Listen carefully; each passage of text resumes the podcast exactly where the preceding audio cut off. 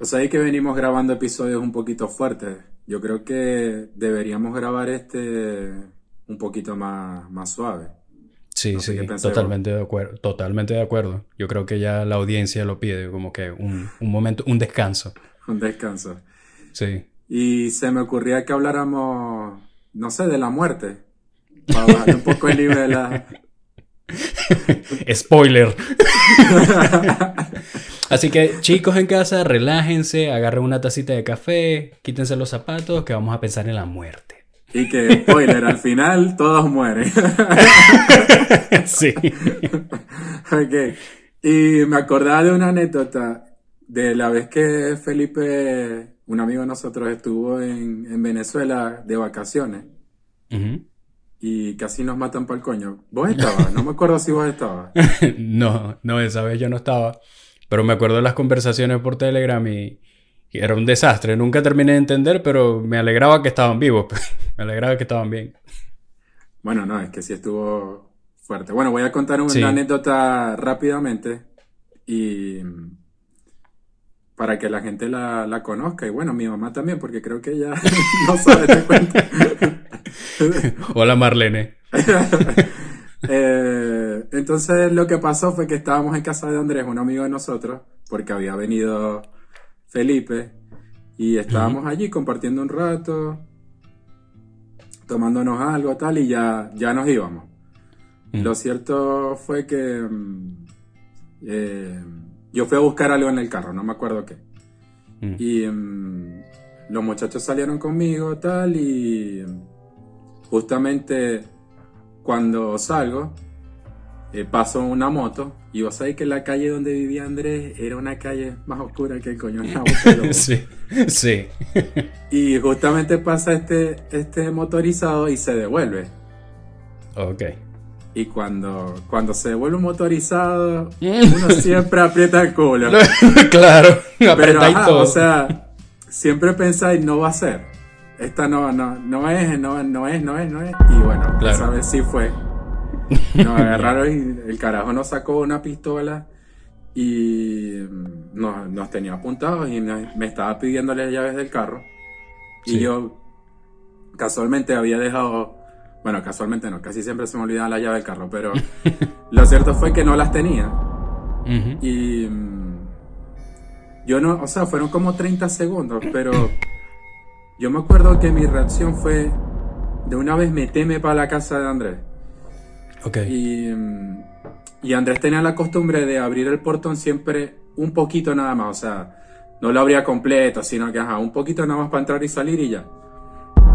Y yo me lanzo para dentro de la casa de Andrés, Felipe se me pega atrás mm. y Andrés es el último en entrar. Y justamente cuando entra le da el control del, portón y se cierra. Sí. Pero este coño nos estuvo apuntando unos 30 segundos. Claro. Que son eternos, o sea que... Sí. Eso se vuelve una eternidad cuando está ahí en situaciones así. Y pensáis, o sea, realmente yo salí, o sea, yo salí corriendo no por dejarlos a ellos botados porque los, los mataran a ellos. sino por reacción, no sé, por, por tal vez la misma adrenalina, qué sé yo. Sí. Y lo cierto fue que esa, esa, decisión fue arriesgada, pero fíjate que mi decisión hizo que todos los, o sea, todos tomáramos la misma, el mismo riesgo. Claro, exacto. Sí, es como que esas eh, uno nunca sabe cómo va a reaccionar en situaciones así. Son demasiado eh, situaciones muy extremas y, o sea, uno siempre alardea o puede decir como que no, si a mí me llegan a atracar, yo voy a hacer esto, voy a hacer aquello. Mentira. No sabes cómo vas a reaccionar al final. A lo mejor salís corriendo o te quedas ahí, ahí pasmado sin mover ni un músculo. Ajá, exactamente. Y en cualquiera de esas decisiones, o sea, estáis corriendo igual un riesgo. O sea, estáis corriendo el riesgo de, de, de que te maten, de que te disparen, claro. corriendo no. Claro, está, está a riesgo de morir, estabas al mismo riesgo de morir si te quedabas afuera o si salías corriendo eh, hacia adentro, porque te podía disparar por la espalda. O te podía matar ahí mismo porque no tenías las llaves del carro. Exacto. Ajá. Pero eso es algo que vive con nosotros desde, desde siempre. Es más, Heráclito, que era un filósofo presocrático, este, tenía una frase que va perfecta con, la historia que me estáis contando. Y la frase decía, vivir de muerte, morir de vida. Y es casi exactamente lo que me estáis describiendo, porque tenías dos opciones. O te quedabas afuera y te arriesgabas a saber qué iba a pasar, o sea, vivías de muerte, o sea, vivías el momento ahí sin moverte, o te arriesgabas, como lo hiciste, y morías de vida. O sea, porque era un riesgo igual salir corriendo porque te podía disparar por la espalda o cualquiera de los muchachos. Entonces, en cualquiera de los dos universos tenías como un 50-50, no, era como que tenías muchas opciones tampoco. Entonces, es, interesante. Claro, es interesante ver cómo eh, a esas dos opciones igual las rodea es ese, ese miedo a la muerte al final. Porque eh, bien sea que te quedaras afuera o que salieras corriendo, era como que el miedo a la muerte es lo que te impulsaba a, tomar cualquiera de las dos eh, vías, de las dos opciones o de, las dos calles. Pues. Ajá, pero ¿quién no le va a tener miedo a la muerte? Claro, no, es, imposible. Si yo hubiese estado ahí, quizá yo me hubiese quedado petrificado o a lo mejor, no sé, hubiese salido corriendo en la dirección opuesta hacia el tipo. claro. Una locura, pero supuestamente Sócrates, o sea, supuestamente Sócrates porque él tiene una explicación. Sócrates tiene una explicación para todo. pero Sócrates supuestamente no le tenía miedo a la muerte. Uno de los tantos filósofos que no. Porque él, él explicaba, él decía como que Después de la muerte, o sea, al morir solamente hay dos opciones, según como lo veía él. La primera era como que si morías, la muerte era como dormir sin sueños. Es decir, que era ver la nada. O sea, eh, a eso no hay que temer, le decía Sócrates, porque ¿por le vas a temer a estar dormido sin tener sueños? O sea, vas a dormir eternamente, vas a descansar. Nada de, nada de que temer. Y la segunda opción era como que él decía de existir una vida después de la muerte, que él no lo creía, pero lo eh, sacaba sus hipótesis cuando le preguntaban. Él se imaginaba como una suerte de cielo socrático, ¿no? Donde, sí, donde iban a haber puras mentes así flotantes, sin cuerpo, que iban a andar por ahí nada más filosofando y discutiendo y teniendo conversaciones interesantes Claro, ese era el cielo de Sócrates, ¿no? Siendo, siendo muy, filósofo. Muy, apropiado por un filósofo. claro, por supuesto. Entonces, eh, claro, si en la antigua Grecia, por ejemplo, te gustaba el futbolito, ibas a pelar más bola que el coño en el cielo de Sócrates, porque no ibas a tener cuerpo, no ibas a tener piernas ni nada. Entonces él lo que decía era que a ese cielo tampoco había que... a ese cielo no, a, ese, a esa vida después de la muerte no había que temerle tampoco, porque porque le vas a temer a no tener cuerpo? Más bien te despreocupa porque no vas a preocuparte ni por el dolor, ni por comer, ni por hacer necesidades, ni nada de lo que nos preocupamos ahorita los seres humanos teniendo un cuerpo, ¿no? Sino solo de cosas mayores. Entonces, de filosofar y pensar en el alma, etc. Entonces, eh, eh, en las dos opciones él decía que no había que temer a nada, no había que temerle a nada de eso. Eh, claro, eso era Sócrates, ¿no? Siendo Sócrates. Claro. O sea, creo que hay otras posturas eh, filosóficas como la de Nagel que habla sobre, sobre el miedo a lo que te vas a perder, ¿no? A esa, a, a todo lo que va a pasar cuando ya tú no estés. Sí te vas a perder momentos, te vas a perder experiencias, eh, cosas de, de, la vida, no vas a lograr cosas, entiendo yo, ¿no?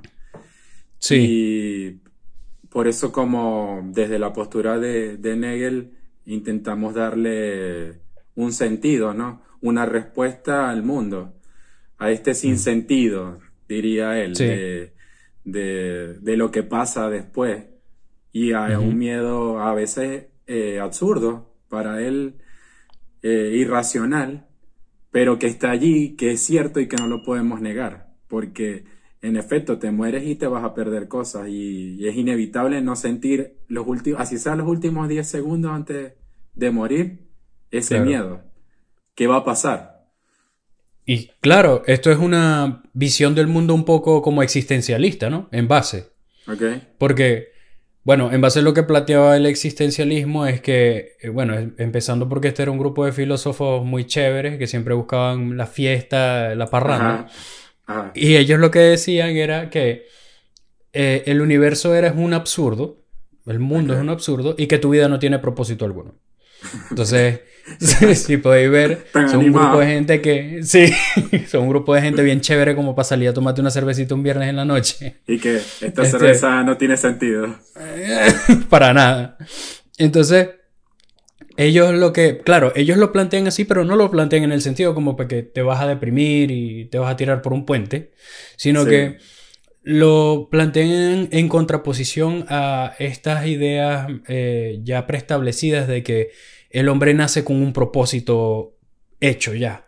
Bien sea dictado por la religión, por, la, por el Estado o por tu familia. O sea, y ellos lo que dicen es que el hombre no nace con un propósito. El propósito se lo va a dar el individuo una vez que, que empieza a construir su vida.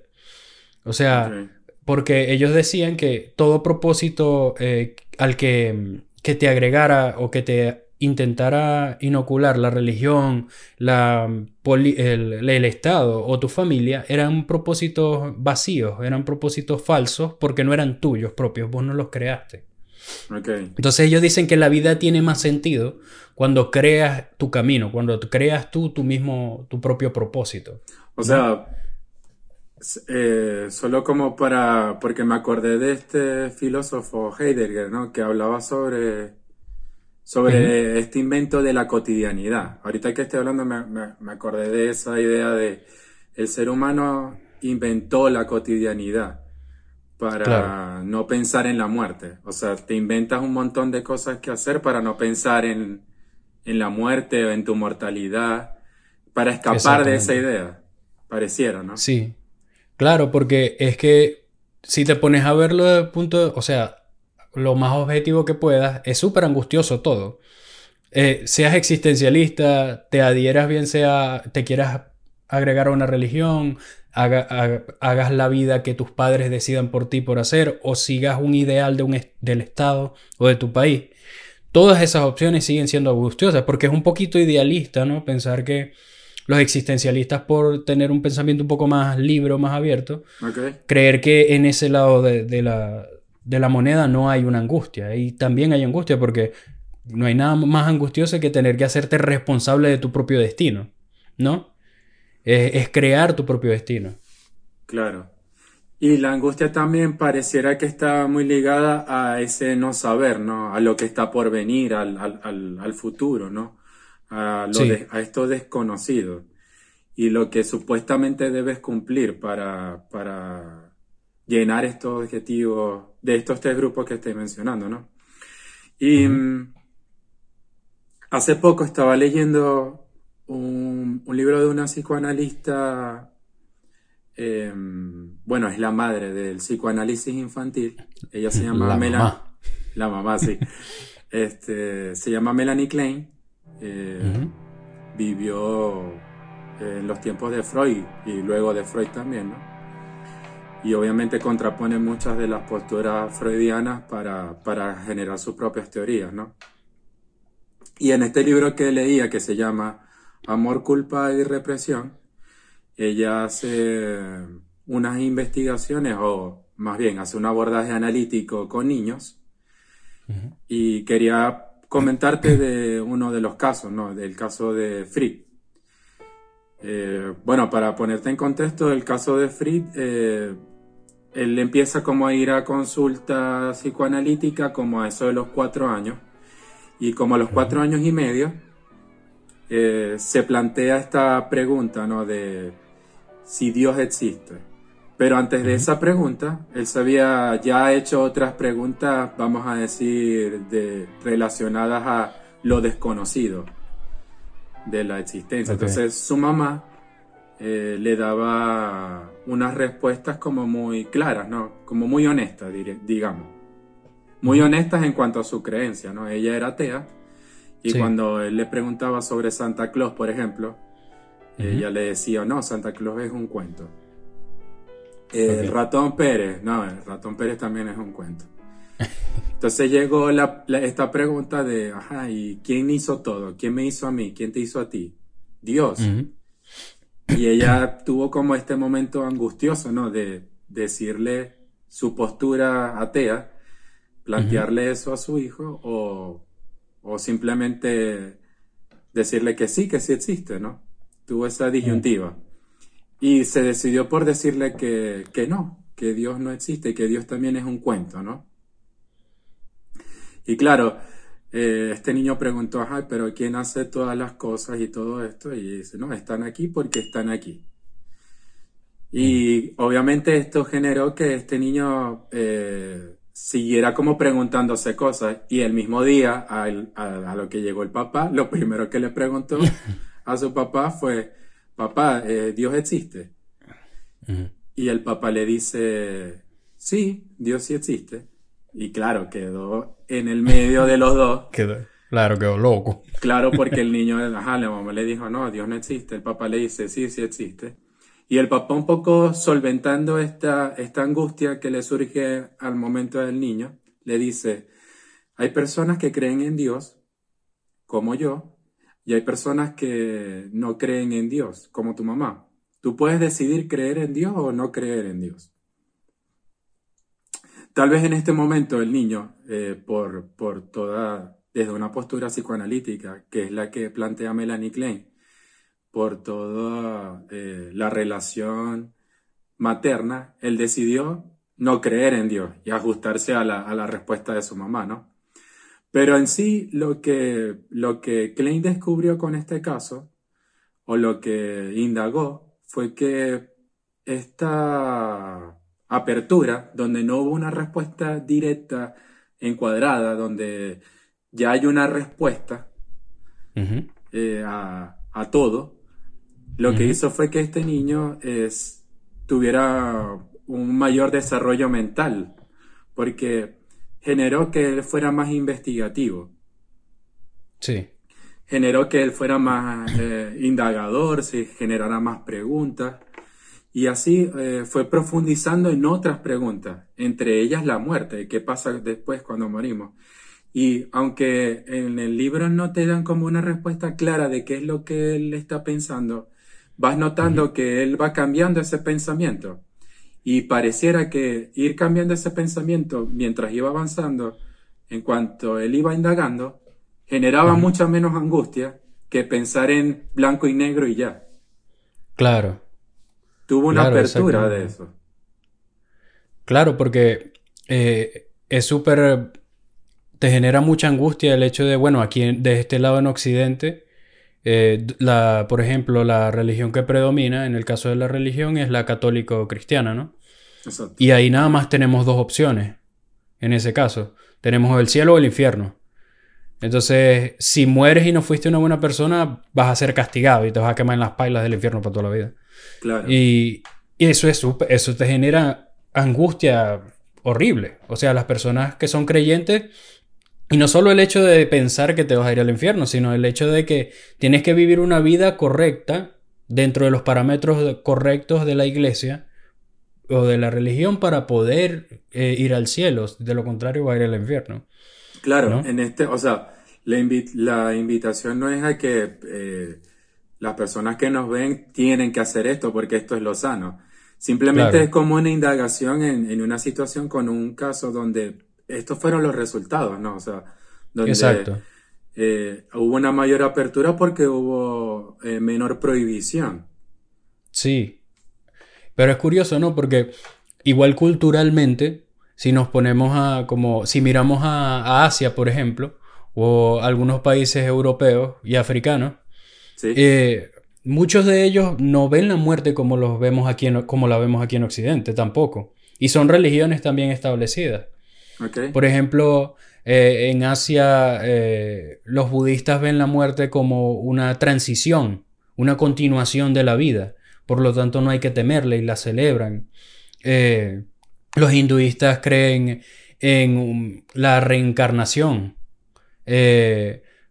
y etcétera, ¿no? En países africanos, eh, otras religiones creen que la muerte debe ser celebrada porque es el descanso. Entonces es como que ellos cambian, a pesar de en sus, dentro de sus mismas dogmas y doctrinas, porque siguen siendo doctrinas, ellos cambian esa visión como oscura de la muerte y, la, y la convierten en, en, una celebración. Es como que hay un filósofo eh, antiguo también chino, Juan que decía, ¿por qué temer a lo inevitable en cuanto a la muerte? ¿no? Él decía que ¿por qué, por qué no celebramos la, la, muerte tal cual como, celebramos, como celebras tu cumpleaños, por ejemplo. Eh, porque igual es, un, es, un, es una transición, así como tu cumpleaños, como cualquier otro logro en la vida, es una transición diferente que debe ser celebrada. Eh, entonces, eso, a veces, eso creo yo que también cambia como tu perspectiva de, de, de, cómo ves la muerte y cómo la manejas psicológicamente. Sí, o sea, hay otras posturas como la humanista y, y la gestal en este caso, que es bastante existencialista, ¿no? que mm, leyendo un poco para hoy, eh, conseguí como un trabajo que se hizo con un grupo donde el título de la, del trabajo era Hacer presente la muerte. Igual de. de, de, pura, pura, fiesta aquí, pura parranda. Entonces, eh, lo que descubrieron eh, fue descubriendo este grupo, ¿no? Al hacer presente la muerte, es que obviamente no eh, y entraron en contacto con todas estas posturas culturales que tenían y todas estas sensaciones desagradables y dolorosas que te trae pensar en, la muerte, ¿no? Y no solamente pensar en tu muerte, sino pensar en la muerte de personas queridas a tu alrededor. Que e, e, eso también lo, lo visualizaron en este grupo, ¿no? Y uno de los mayores hallazgos que encontraron fue que por debajo de, toda esta idea extrema de no debemos pensar en la muerte, en la muerte no se debe hablar, eh, mm. descubrieron que al no tener ese contacto ninguno con la muerte, también se estaban perdiendo de la vida, o sea, tenían miedo también a vivir. Claro. Porque claro, eh, había tanta angustia en, el, en la idea de, eh, no, eh, si hago esto me voy a poner en riesgo, me voy a morir, si le digo esto, eh, puede pasar esto, puede pasar aquello. Pienso tanto en lo que puede pasar que cuando, cuando lo traigo en el presente y digo, ¿y si me muero mañana? No le dije esto a nadie, no, no hablé con nadie, no, no le dije a este ser querido que lo quería. Y en, en esencia descubrieron que no hacer esas cosas implicaba tener miedo también a estar vivo. Claro. Porque es paradójico, te muestra las, las dos, es, es, como una sola cara en, en, en, la misma moneda. Ajá, la, la gestal va a decir que esta es como unas posturas polares. O sea, hay un lado que es como el oscuro y en, supuestamente en ese lado oscuro está la muerte, la sombra. Y está este lado claro, eh, vamos a decir, sano, maravilloso, iluminado, que es la vida, que es la vida. Pero parece que como no piensas, o sea, estás tan enfocado en este lado, que el no pensar en este lado, lo que hace es que también te pierdas cosas del lado de la vida. Ok. Porque no piensas nunca en la muerte. No le dedicas ningún pensamiento a la muerte, porque no hay que pensar en eso, no hay que hablar de eso. Sí, claro. Tiene sentido, porque es como eh, está planteado también eh, en la frase de Heráclito, ese lado, que vivir de muerte, morir de vida. Eh, puedes, puedes vivir siendo como un zombie, como que no me voy a arriesgar a nada, no voy a hacer nada por ese miedo petrificante a morir. O voy a vivir al máximo para que cuando llegue ese momento, eh, quizá poder decir, al menos eh, viví o hice cosas que, quise hacer, no me, no me atea a no arriesgarme a hacer ciertas cosas. Claro, y pareciera que nunca vamos a llegar a ese momento en que ya eh, vamos a decir, sí, ya estoy completo, mi vida está completa, ya cumplí todos mis objetivos, ya estoy listo para morirme. claro, exacto. Tenemos que estar conscientes que eso nunca va a pasar. Nunca vas a terminar de cumplir todos tus objetivos. Puedes cumplir alguno, pero no en su totalidad. Y siempre va a haber algo más, algo más que te genera deseo eh, o que te, impulsa a, tener eh, más ganas de vivir. Aunque tengas 95 años, siempre vas, a, vas a decir, ¿cuánto le puedes preguntar a una persona que tenga 95 años, ¿cuánto te falta para morirte? Te va a decir, no, todavía me faltan unos cuantos años. Soy joven todavía. Claro, no, no existe ese momento de ya estoy listo, 100% listo para, para morirme. Claro. Entonces, después de haber hablado todo esto sobre la muerte y haber jugado con todos estos temas y posturas, ¿qué podemos concluir?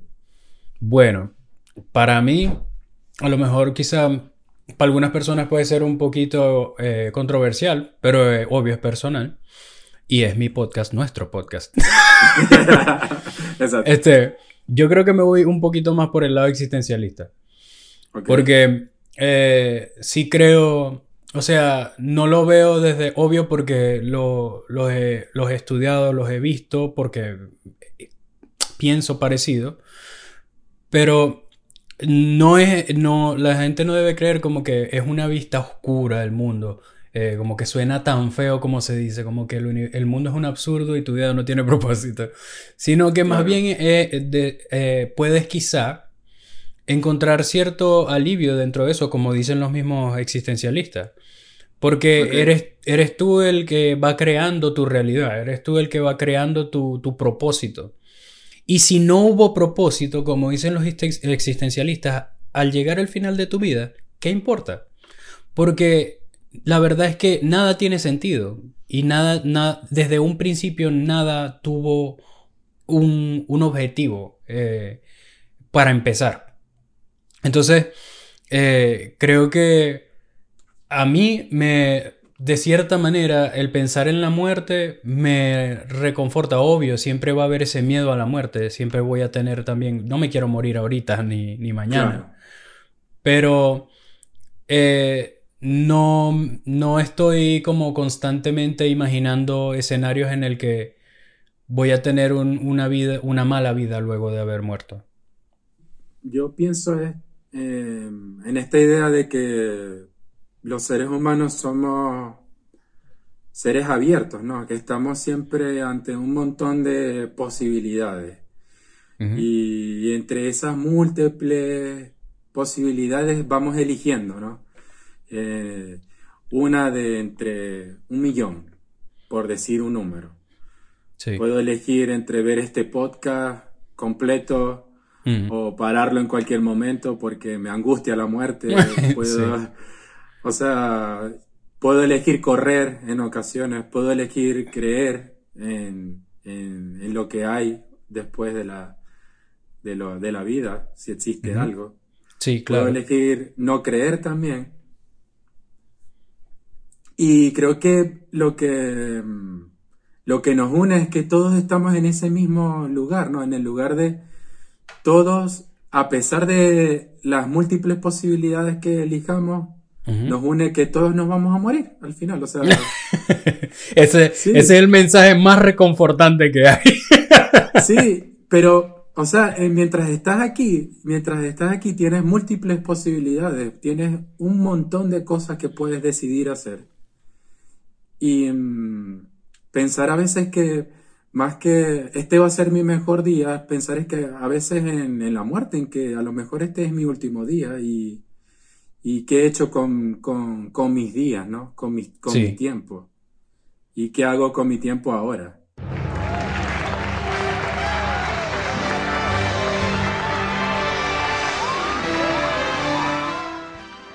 Hello, mi gente amada. Buenas tardes, buenas noches, buenos días desde donde nos estén escuchando.